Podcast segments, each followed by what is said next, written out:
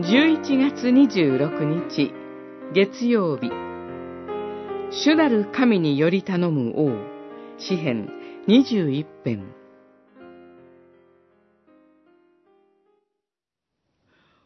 王は主により頼む。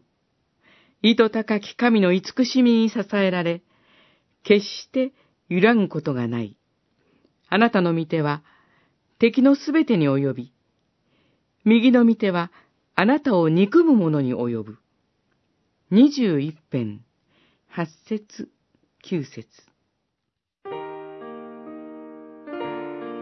この世には多くの王や支配者が登場してきました。しかし、この詩篇が記すような王が実際にいたでしょうかダビデ、ソロモンなどは一見すると当てはまるように思います。しかし、絶えず主の力により頼み、揺らぐことがなかったとは言えません。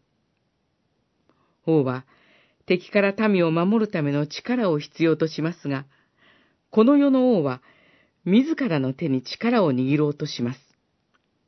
そして、時にその力を私利私欲のために乱用して、墓穴を掘ってしまうこともあったのです。この詩篇は、神がダビデに永遠の王国を約束されたことに基づいています。キリスト教会は、この王国がダビデの子、キリストによって実現されたと理解します。キリストは、自らの力を誇示することなく、道地により頼み、十字架の死にまで従われました。